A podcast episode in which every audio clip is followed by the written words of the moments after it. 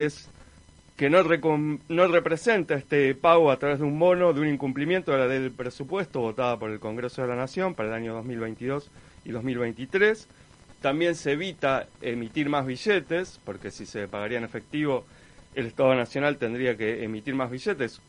Decisión que es muy controlada, muy cuestionada por los sectores más conservadores, más ortodoxos, que estarían en la coalición opositora justamente, pero bueno, en este sentido no dicen nada ya que ellos dicen que si hay más emisión de billetes se favorece la inflación y también se favorecería el aumento del dólar, cuestión que no se haría. Y después, por otro lado, eh, este bono, si lo quisiera vender, o sea, si, si quiere hacerse de efectivo Rodríguez Larreta, probablemente para afrontar los gastos del año próximo, el año 2023, que es un año electoral y que es uno de los precandidatos, y utilizaría esos fondos. Si él querría vender este bono, el TX31, o sea, es un bono ajustado por inflación que termina de pagar todo su capital en 2031, tendría que venderlo en un mercado secundario y por ahora no hay un interés por parte de los distintos sectores inversores, como son bancos o compañías de seguro, etcétera, etcétera, en comprarlo. O sea que si quisiera venderlo los tendría que mal vender y los tendría que vender aproximadamente a la mitad del valor por el cual fue emitido. O sea, el precio la plata que se le debe recuperaría la mitad. Entonces, en este sentido, el gobierno encontró una medida, digamos, salomónica, ya que, bueno, de alguna manera cumple con el fallo de la Corte, pero tampoco lo deja contento al gobierno de Horacio Rodríguez Larreta, ya que, bueno, no va a disponer de los fondos ya para, probablemente para hacer obras públicas o publicitarias de cara al año 2023. Y después, por otro lado, es una buena señal de cara a, las finanzas, ya que el Estado ratifica que cumple con, una resolución de la Corte Suprema, más allá de que está viciada y bueno, y fue y es un poco discutible por el hecho de que bueno, la coparticipación federal no es clara en cuanto a los fondos a la ciudad, ya que si bien la ley de coparticipación es del año 1988 y establece los montos para cada jurisdicción y cada provincia, como la ciudad de Buenos Aires fue autónoma a partir de 2000, de 1996, no había quedado claro cuáles eran los montos que le correspondían, si bien en el 1,4% con el traspaso de la policía, que nunca se hizo un estudio realmente cuánto es el costo, eh, siempre quedó en discusión a través de distintos decretos por parte del expresidente Mauricio Macri, que aprovechó este traspaso de la policía para duplicar los fondos que se destinan a la ciudad y que, bueno, que eran un poco excesivos. Así que en ese sentido este, hay un antecedente de una entrega del bono que fue aceptado por la Corte Suprema cuando se le dio a la provincia de Santa Fe por una deuda que tenía la nación. También se le entregó este mismo bono TX31 que fue aceptado por, por ambas partes, tanto por la provincia de Santa Fe como por el gobierno nacional y la Corte Suprema lo validó. O sea que sería bastante amañado si en este caso de la Ciudad de Buenos Aires no acepta el pago por este bono, ya que bueno, habría para esta Corte Suprema provincias de primera y provincias de segunda. En este caso, si no lo aceptaría, estaría consagrando este privilegio para la Ciudad de Buenos Aires. Cuestión de, bueno, que ahora se ha politizado, dijo Horacio Rodríguez Larreta, que va a denunciar a los funcionarios que, que bueno, que que vehiculicen el pago de este bono, pero, pero bueno, digamos como que no se puede, digamos, eh, tener la plata ya, porque bueno, es una decisión un poco eh, anticipada del, por parte de la Corte, que no, no estaba planificada dentro de las cuentas públicas, y bueno, que se habla tanto del déficit fiscal, este favorecería el déficit fiscal, que bueno, tanto se habla de no tener un plan, etcétera, etcétera, y de esta manera no se tendría un plan y y sería más imprevisible las cuentas públicas del Estado Nacional para favorecer a un distrito que es la Ciudad de Buenos Aires y de esa manera consolidarse como uno de los distritos más ricos porque tiene impuestos propios como ese impuesto a los sellos, ese impuesto a los ingresos brutos y además una cantidad de dinero suculenta de parte de la nación argentina para este distrito.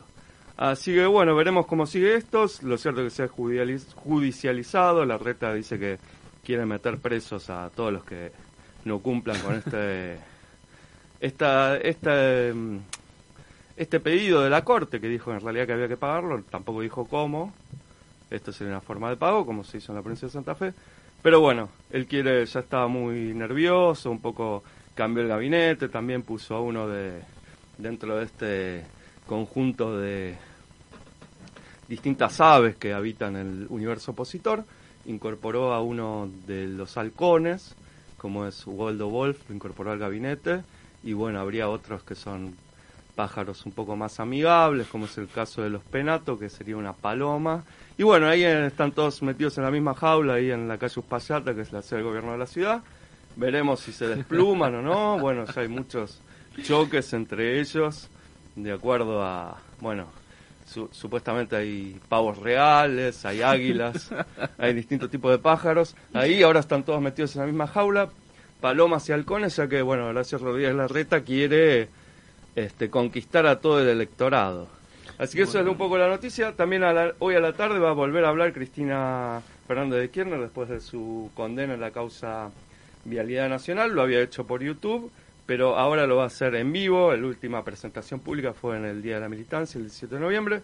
Ahora lo va a hacer en el Partido de Avellaneda, a las 19, donde se va a inaugurar un polideportivo en el cual, bueno, veremos qué es lo que dice, ya que bien, si bien se resignó a ser candidata, eh, bueno, va a ser una figura relevante del Frente de Todos y sus, siempre sus evaluaciones y distintos puntos de vista que expone cada vez que toma la voz pública y que, bueno, tanto medios oficialistas como opositores están muy pendientes de lo que dice o lo que deja de decir. Principalmente la oposición está viendo si critica o no, o si le hace una sonrisa, o si le da una lapicera o le da una Vic a Alberto Fernández. Y bueno, y después los, los sectores oficialistas también eh, están atentos, pues bueno, se hace un diagnóstico político en el cual ponen evaluación y también, bueno, como dirigente política, como persona que ocupó dos veces el cargo ejecutivo, eh, hace una evaluación más interesante de la situación política, económica y social de la República Argentina. Bueno, una grieta infinita y como dice Ambassador, no tiene solución. Vamos ahí.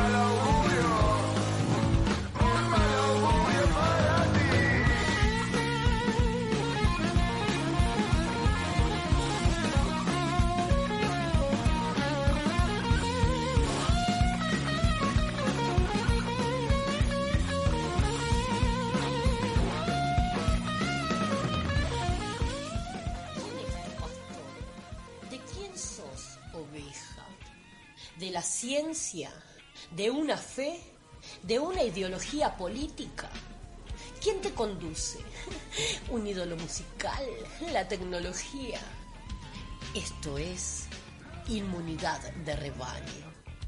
La protección de las ovejas es el orgullo de la pertenencia. Bueno, esos eran los Ambassador, ese gran disco, una banda que ha sonado a lo largo de todo el año en este programa y nos ha acompañado con bueno con esa música que tiene que ver con el blues y el stoner y bueno, le hemos, le hemos dado toda la difusión que hemos podido este, no solo abordando el género discutiendo con especialistas, gente que ha escrito sobre este, este género musical, eh, sino también difundiendo, difundiendo el under del rock nacional que es, es tan poderoso y tan potente.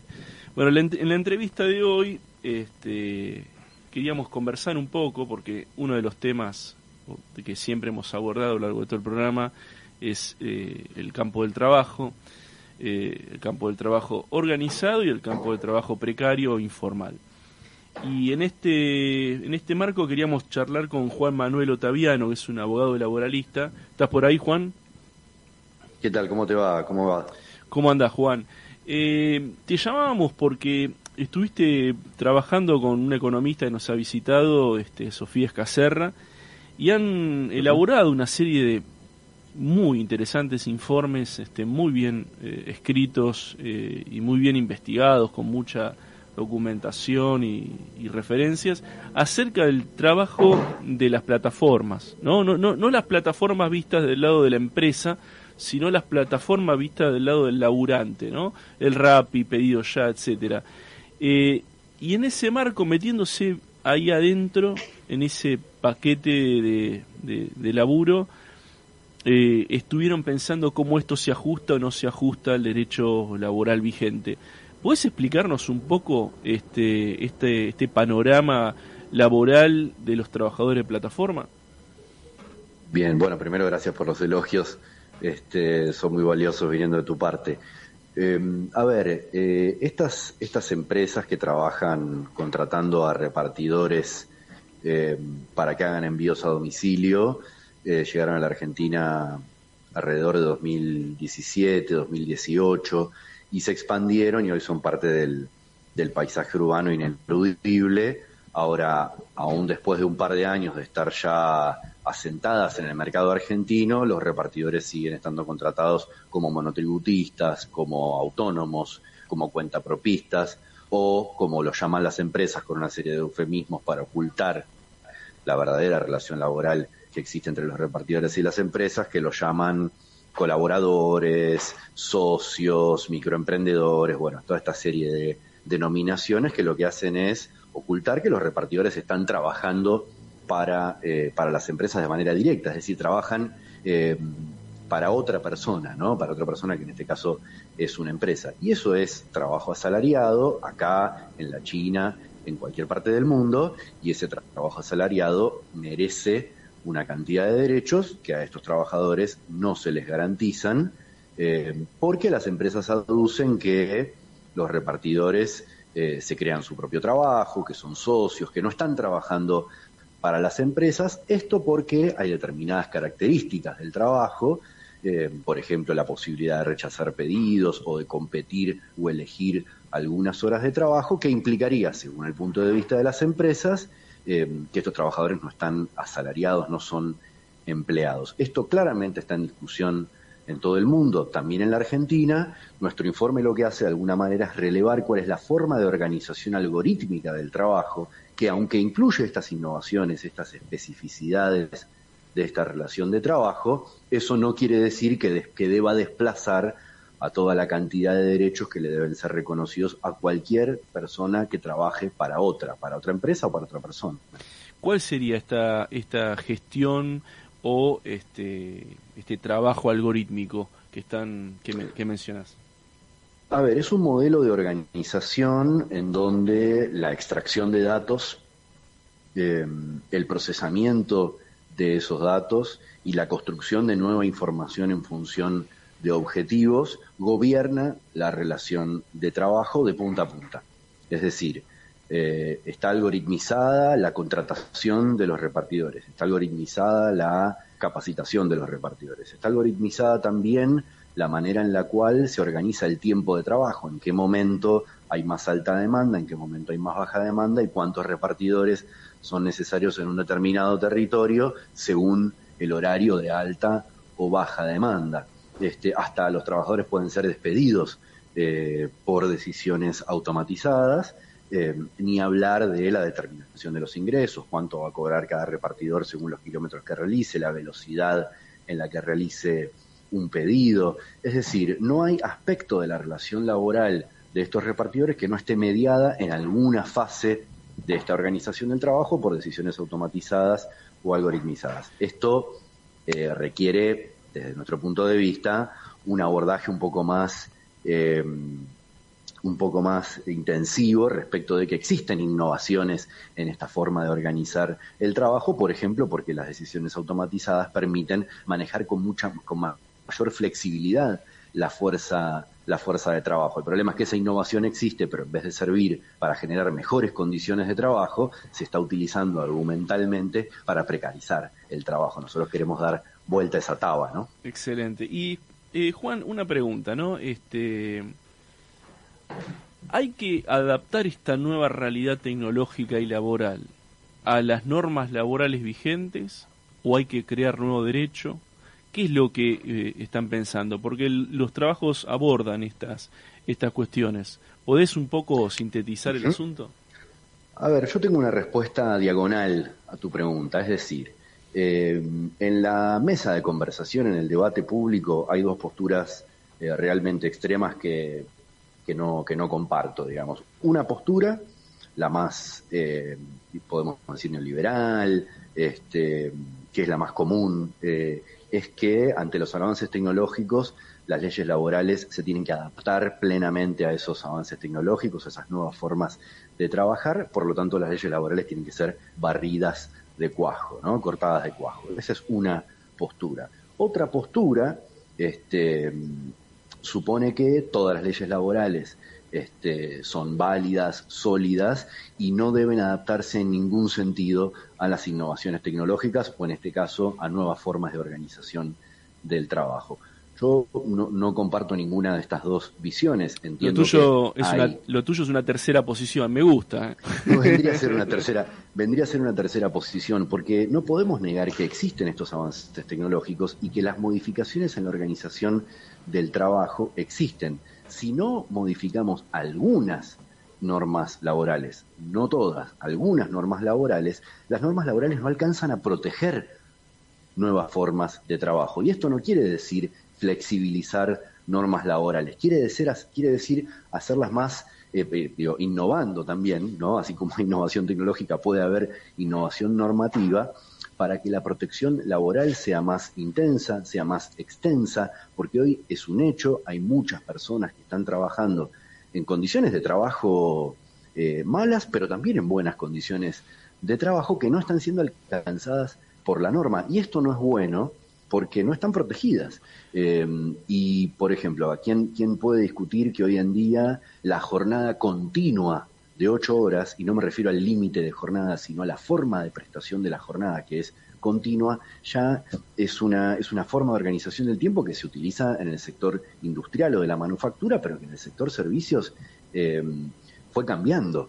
Eh, en la medida que no modifiquemos, por ejemplo, cómo se organiza y se protege a los trabajadores que no hacen trabajo continuo, vamos a estar eh, pretendiendo clasificarlos dentro de formas de organización del trabajo que son eh, antiguas y eso los desprotege.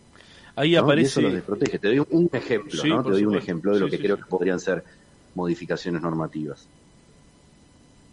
Claro, eh, ahí es donde entra estos dos temas este, que ustedes abordan en, los, en, los, en los papers, en los, los artículos y en las investigaciones, que ahora después vamos a dar la referencia para que la, los oyentes lo, busquen en la web, que tiene que ver con la con negociar el algoritmo y la cuestión de la soberanía del tiempo, ¿no? Estas dos cosas están conectadas eh, con respecto a lo que dijiste hace hace, hace un segundo, ¿no? Sí, eh, a ver, comúnmente se piensa que el repartidor que te lleva el helado a tu casa es el repartidor que está más cerca de la heladería en el momento que vos haces el que vos haces el pedido. Y esto no es enteramente cierto. Eh, por supuesto, la plataforma tiene en cuenta qué repartidor está más cerca de, o qué repartidores están más cerca de la heladería para hacer el pedido más rápido. Pero entre esos que están cerca de la heladería, selecciona bajo otros criterios, eh, por ejemplo, a los que eh, aceptaron pedidos en la última semana, los que cumplieron con las horas que las plataformas eh, le pedían que pidieran, etcétera, y selecciona a ese que podemos decir tiene mayor productividad o más cumple con las expectativas de la empresa. Ahora, esa información este, que pondera la plataforma para asignar el trabajo no es conocida ni por los usuarios clientes ni por los mismos trabajadores por los mismos repartidores. Negociar el algoritmo quiere decir saber, conocer y poder trabajadores y empresas cuáles son las reglas del trabajo, en este caso, al estar hablando de la organización algorítmica del trabajo,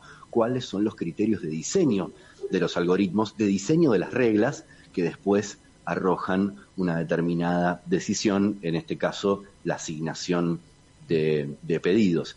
Esto sin dudas hacia la soberanía del tiempo de trabajo, porque si los trabajadores no saben en qué momento deben trabajar, cómo deben trabajar, ni siquiera saben a qué velocidad deben ir, cuáles son los límites, cuáles son los pisos, cuáles son las reglas en definitiva, no hay gobierno posible del propio tiempo, que es lo que las plataformas precisamente proponen como la base de su modelo de gestión del trabajo. Suponen que existen, que están concediendo libertades a los trabajadores. Esto puede ser de manera relativamente cierto. Lo que pasa es que el ejercicio de esas libertades ni siquiera está escrito.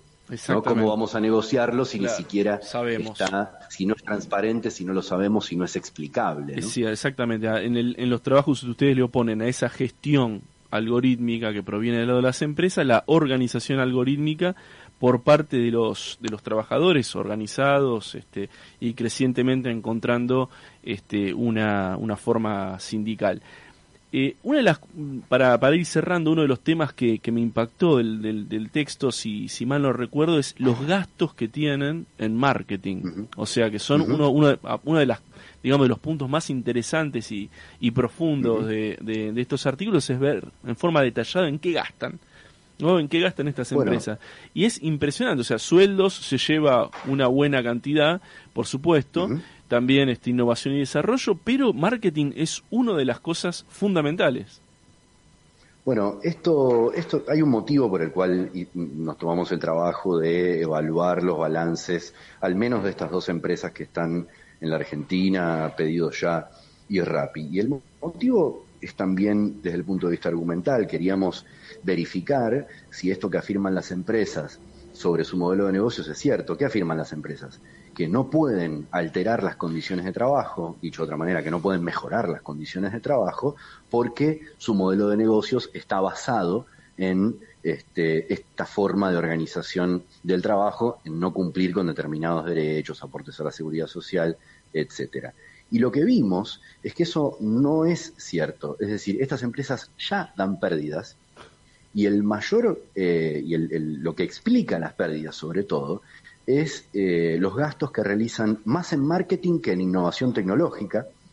¿sí? Eh, y, y, además, estas empresas están soportadas en el apalancamiento de capitales de riesgo que invierten bajo la expectativa de que estas empresas se vuelvan monopólicas en el mediano plazo.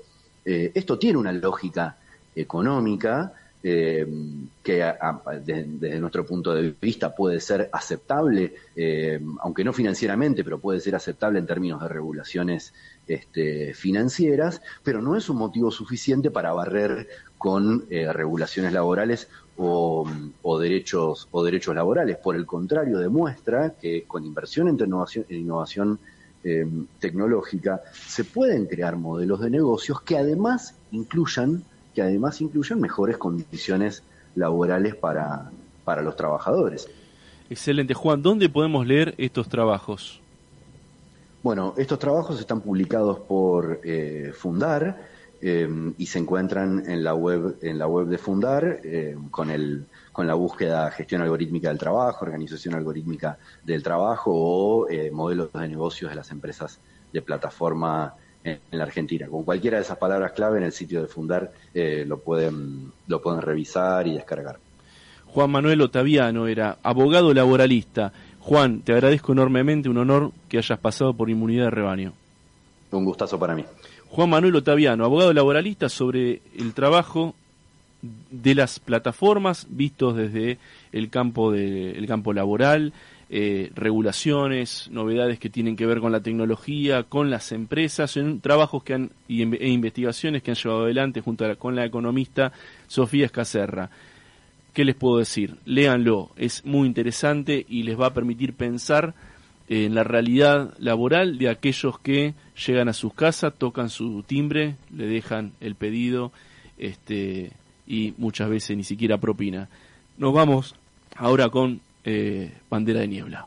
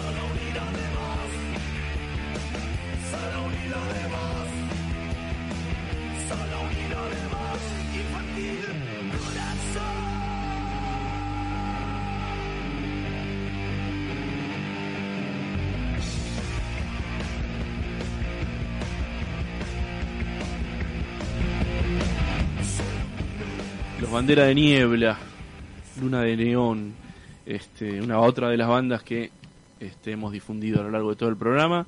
Y bueno, este, mm, de todo el ciclo. Y bueno, llegamos al bloque cultural, ni más ni menos con Preséntelo.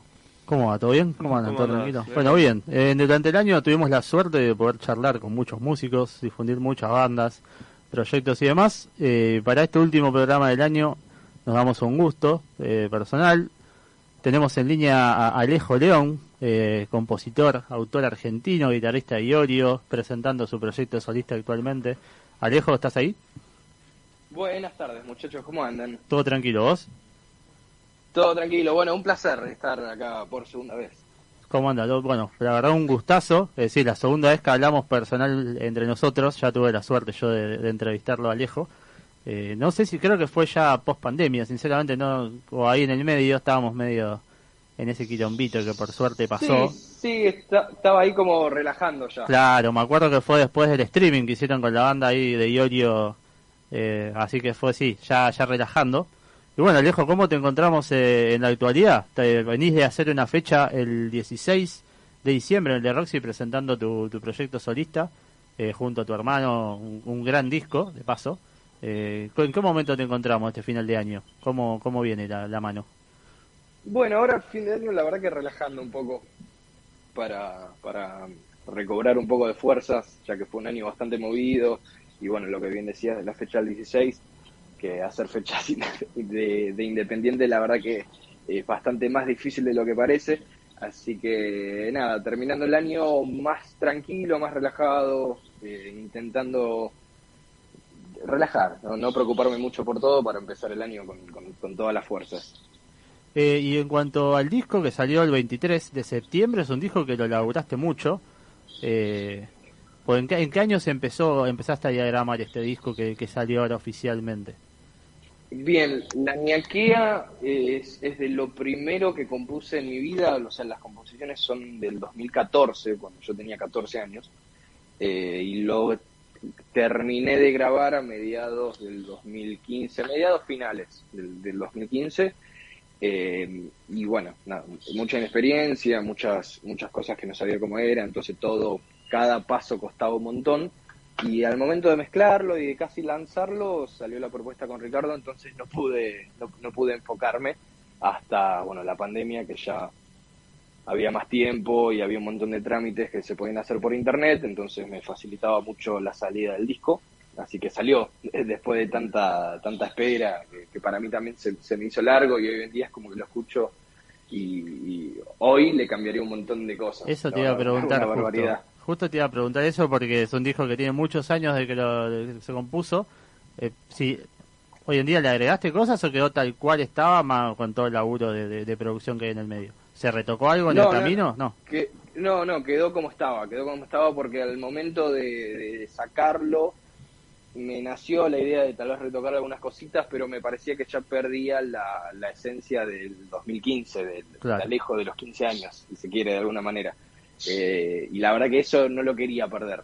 Pues si no, o sea, si no mantenía eso era cambiar todo el disco, casi. Claro, y a la hora Entonces, del vivo, dije... ponele, como músico, viste que hay guitarristas que en el vivo como que se abren un poco más a no repetir exactamente el solo. Eh, eso también lo, a rajatabla va todo tal cual salió el, en el disco, en el estudio, o en el vivo sí te permite un poco también jugar a la hora de tocar? No, en, en, vivo tal vez eh, también con los temas que tocamos con Facu y con Eddie, lo que respetamos bastante es la forma, le cambiamos algunas cosas.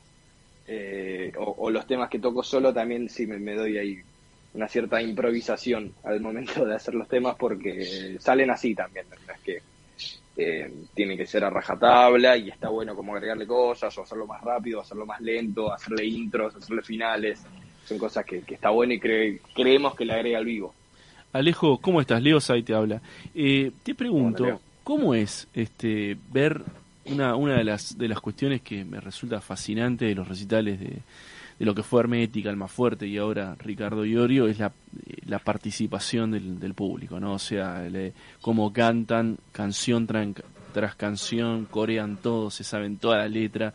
¿Cómo lo vivís desde arriba del escenario, esas mareas humanas que que prácticamente eh, de canción a canción dejan, dejan la garganta. ¿Cómo, ¿Cómo lo sentís? La verdad que es muy loco, porque hay temas que tal vez tienen 40 años y, y ver cómo la gente lo, los canta con, con, tanto sentimiento, como que realmente fueron interpelados personalmente por la canción, eh, la verdad que es muy lindo. O sea, yo también las canto en vivo, aunque no, no, esté con el micrófono, las, las estoy cantando todo el tiempo, porque me encantan y que la gente se sume a eso, hay como una retroalimentación constante de la energía de la gente con, con el músico, ¿no? Creo que no solamente me pasa a mí, creo que le pasa a todos, o sea, es, un general de, los vivos en la música. Así que es muy loco, es muy hasta emocionante por momentos porque, bueno, nosotros utilizamos auriculares en vivo, entonces te aísla un poco el sonido, pero de igual manera se escucha a la gente cantar y la verdad que es, es fuerte, es, es, raro explicar, es raro explicar porque es una sensación muy linda, es como explicar subirse a un escenario, o sea, no hay forma de explicarlo más que vivirlo, claro, eh, claro. pero es muy, es, es, muy loco. ¿Y cómo, cómo, tomaste vos, si bien tenés experiencia, son, tocas la guitarra de chico, ya decís, contás que a los 14 años ya tenías tus composiciones, tuviste bandas tributal más fuerte, pero ¿cómo tomaste el primer momento eh, como esta responsabilidad de decir, bueno, me tengo que subir a un escenario con Ricardo Iorio a tocar temas históricos de Hermética y B8. Eh, hoy en día calculo que ya está todo más, más, más, natural, o quizás siempre fue así natural y no sentiste la presión. ¿Eso cómo fue, los primeros shows? Mira, la, eh, los primeros shows creo que pasaron, es como que ni siquiera los viví, eh, porque creo, creo de los nervios, ¿no? Eh, de estar en esa situación. Eh, y creo que después caí tal vez en la responsabilidad y en una presión personal de decir, hay que hacer las cosas bien eh, y tiene que salir bien una vez y, y, ya está, para que salga bien siempre. Eh, pero creo que cayó después, que es como una forma de autodefensa también que tengo, ¿no? Al momento de mucha presión es como que se me olvida y se, y se pasa todo muy rápido, como que no lo pienso mucho, simplemente lo, lo, realizo, eh, como salga. Pero después, ya sumados unos recitales y un, parate que hubo en el 2017, que fueron tres meses sin tocar, eh, justo a principio de año, ahí sí es como que tal vez me lo planteé de otra manera, tenía rutinas diarias para practicar toda la lista eh, todos los días, si me generan dos horas de música todos los días. Eh, ya por, una cuestión de decir tiene que estar perfecto y, tengo que hacerle honor a, los temas. Alejo, una de las cuestiones que, creo que, a mí me rompe la cabeza con, con el caso de Ricardo es este el hecho de que si hay si hay un tipo en la Argentina que se ha recorrido el país y que vayas a donde vayas, ha hecho un recital para 10 personas o para 10.000 este, es Iorio. ¿Qué te pasa cuando llegas a partes inhóspitas del país y hay gente con la remera de B8, con la remera de Hermética, con la remera de Alma Fuerte? Es decir, este, ¿qué sentís cuando, cuando ves esta, esta unión o religación tan fuerte con, con lo que nosotros mal llamamos interior? Eh, creo que evidencia primero eh, bastante el hecho de que metaleros hay en todos lados y que se siente de la misma manera en, todos lados del país y del mundo. Porque también hay una cosa, viste, de que no sé, que hay géneros que son muy, muy o, porteños o muy de capitales eh, y el metal como que traspasa eso fuertemente. Totalmente. es, es, es, loco porque también hay mucha gente que viaja y que tal vez nosotros tocamos la semana pasada y en, la valla había, no sé, tres caras y hoy estamos tocando en otro lado y están esas mismas tres caras ahí. Entonces, no solamente es el hecho de que hay en todos lados, sino también de que viajan fuertemente a todos lados para, para, para presenciarlo. Y a vos puntualmente, ¿cómo te recibió, cómo fue esas primeras, esos primeros contactos desde el escenario?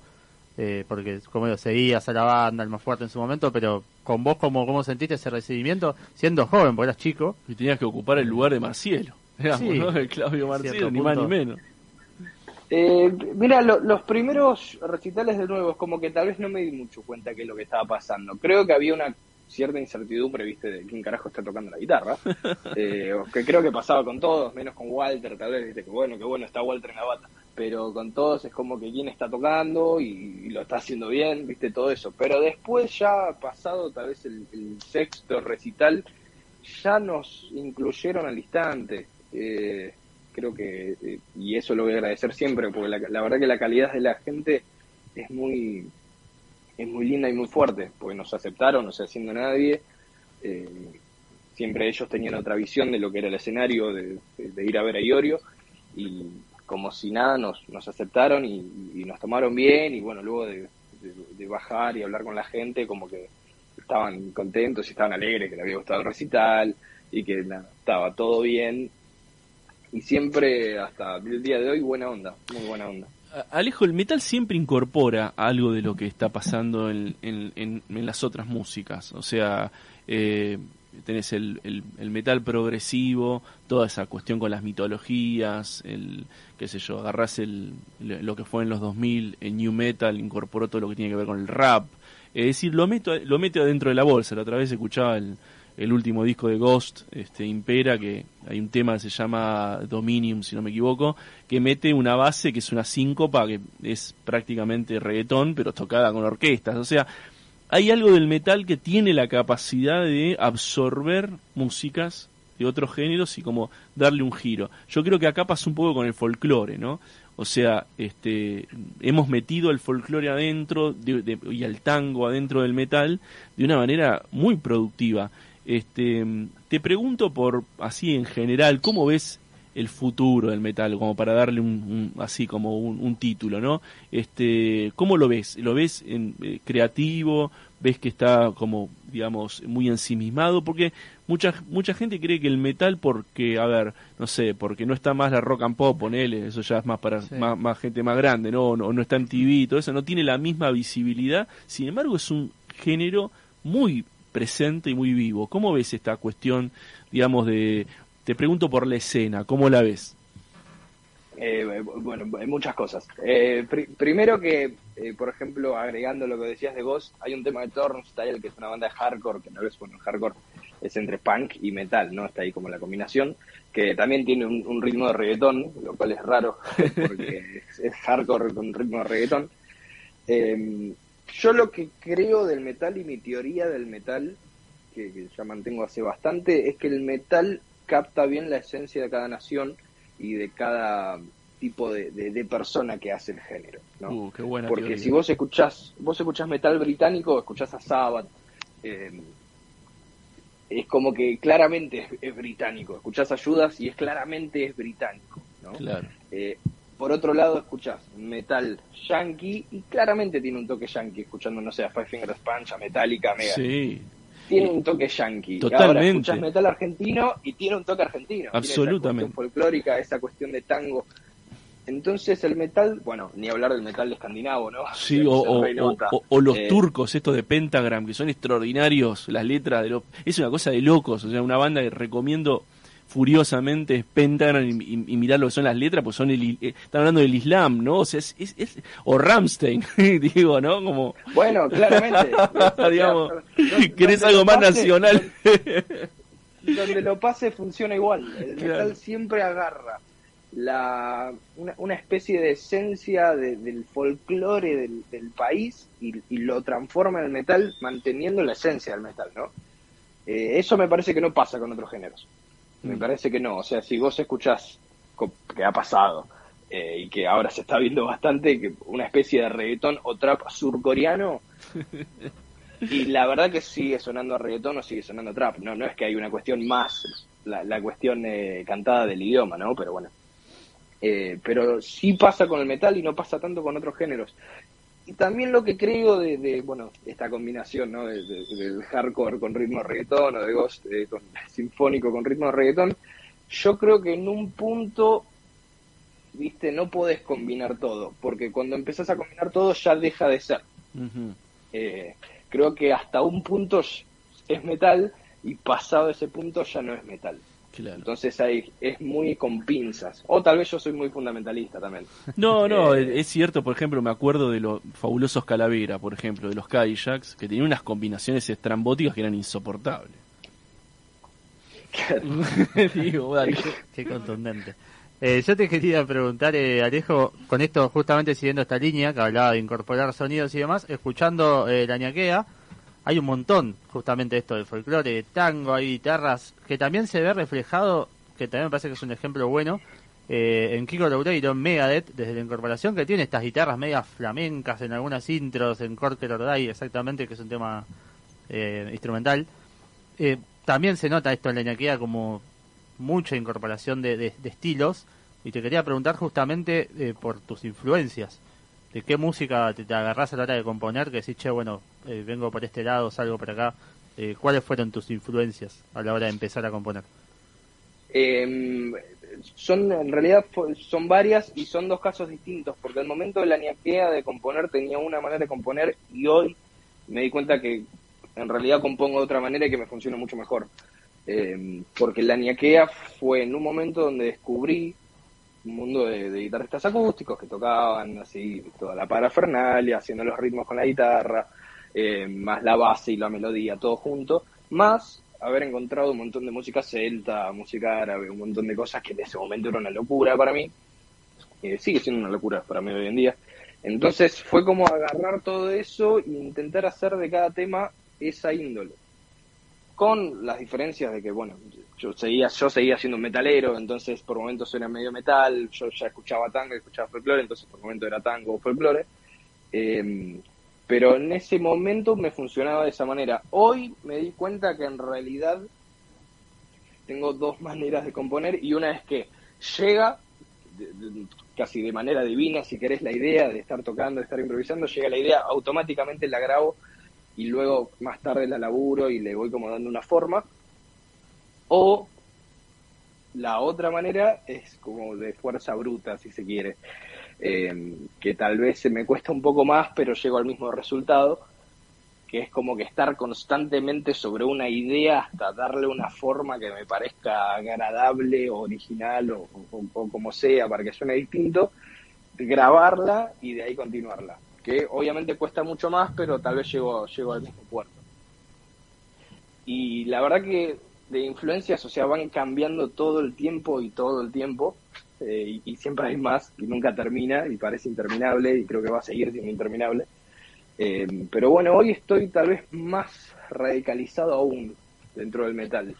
Eh, también estuve yendo a ver muchas bandas este año de, metal, como puede ser, no sé, el caso de Gojira en Luna Park, hace menos de un mes en Mr. Bang en el teatro.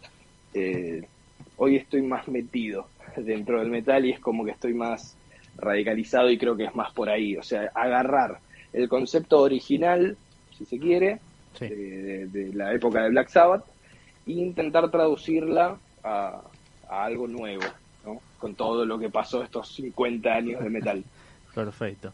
Eh, Alejo, bueno, para ir cerrando y de agradecerte nuevamente por la predisposición y la buena onda en la charla, eh, en cuanto a la ñaquea, bueno, tuviste la presentación del, de Roxy para despedir el año, día de tu cumpleaños también. Eh, a futuro, ¿hay proyecto, hay planes de seguir tocando el disco, presentándolo? ¿O todavía no está diagramado eso? Eh, seguro, seguro que sí. también en el Roxy hice temas de disco próximo a salir, que ya es enteramente distorsionado y, a puro metal. Bien, ¿tiene fecha? Perdón, te pregunté, pero tengo que preguntar. Mm, Mira, la verdad que quiero que salga lo antes posible, así no pasa lo de la Nikkei. El disco ya está hecho, eh, faltan unas cosas de registro que ya están ahí en proceso, pero bueno, necesito que me respondan. Eh, y luego subirlo a las plataformas digitales. Y la verdad que quiero que salga lo antes posible, porque si no se alarga todo, empiezan a costar las cosas y, no sale nunca. Así que tal vez para un poco antes de mediados de año o mediados de, año próximo, ya, ya va a estar el disco nuevo. Bueno, lo, esperamos entonces con ansias. Eh, invitamos a quien esté escuchando, alejo.l.leon, el Instagram. Ahí está el link tree con todo para escuchar su música, seguirlo y demás. Así que Alejo, bueno, eh, agradecerte, que termines bien el año con tu gente, tu música. Y bueno, eh, estamos acá a disposición para, para el nuevo material. Cuando salga, ojalá se dé otra charla. Bueno, cómo no, sería un placer para mí. Muchísimas gracias a, a ustedes por el espacio y que también terminen muy bien el año y que el 2023 sea mucho mejor que el, que el 2022. Muchas gracias, Ali. Abrazo grande, Alejo. Abrazo. Bien, pasó Alejo León por, para terminar el año de inmunidad. Y, aprovecho al aire para agradecerles por, por el espacio y esto de traer músicos invitados para charlar. Bueno, y nos vamos con eso. Nos vamos despidiendo en el 2022. El 2023 veremos cómo continuamos a través de las redes o seguiremos en esta radio. Será cuestión de charlarlo. Y bueno, agradecemos también a Diego Yogna por todo el apoyo del sindicato UPCN, de la seccional del Ministerio de Educación. Le mandamos un gran abrazo por todo el apoyo brindado a lo largo del año. Y bueno, muchas gracias Leonardo Say por este tiempo compartido. Lennon Quiroga lo mismo. Y bueno, nos estamos viendo ya en el 23. Un placer, mi querido Emiliano. Bien. nos vamos escuchando de vamos, ahí con premura. nos vamos inmunizados. Así es.